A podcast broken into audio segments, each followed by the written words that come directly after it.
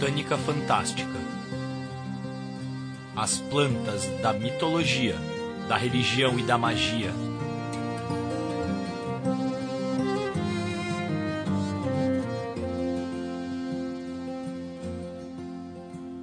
Aos xamãs e pajés, magos, sacerdotes e ocultistas, pais de santo e curandeiros.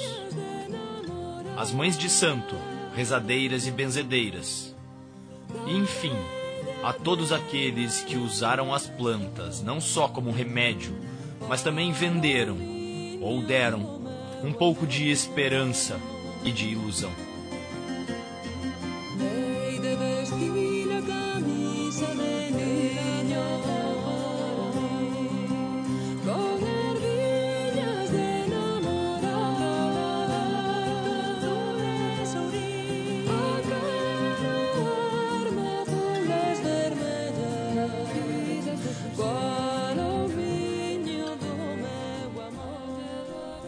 Arroz.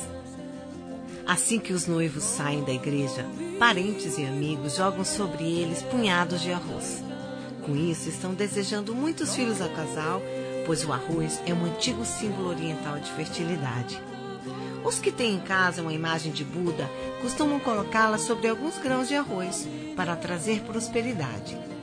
No Oriente, o arroz é o principal alimento.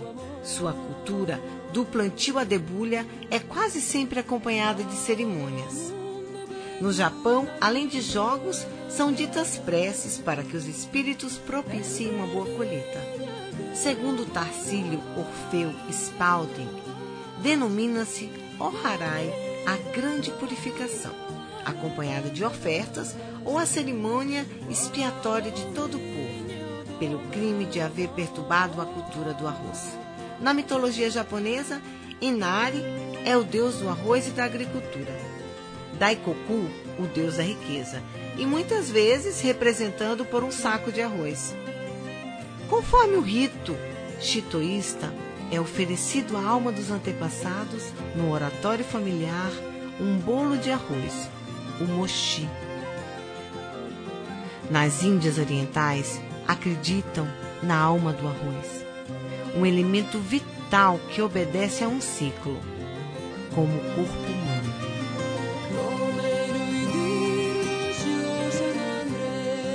Há todo um complicado ritual de plantio e colheita, a fim de evitar que se fragmente ou fuja a alma do arroz.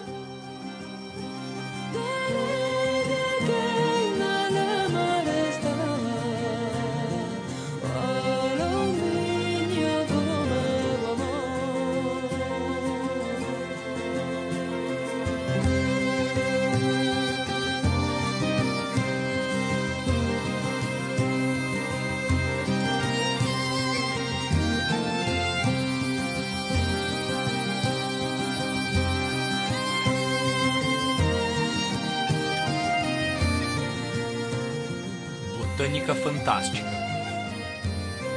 As plantas da mitologia, da religião e da magia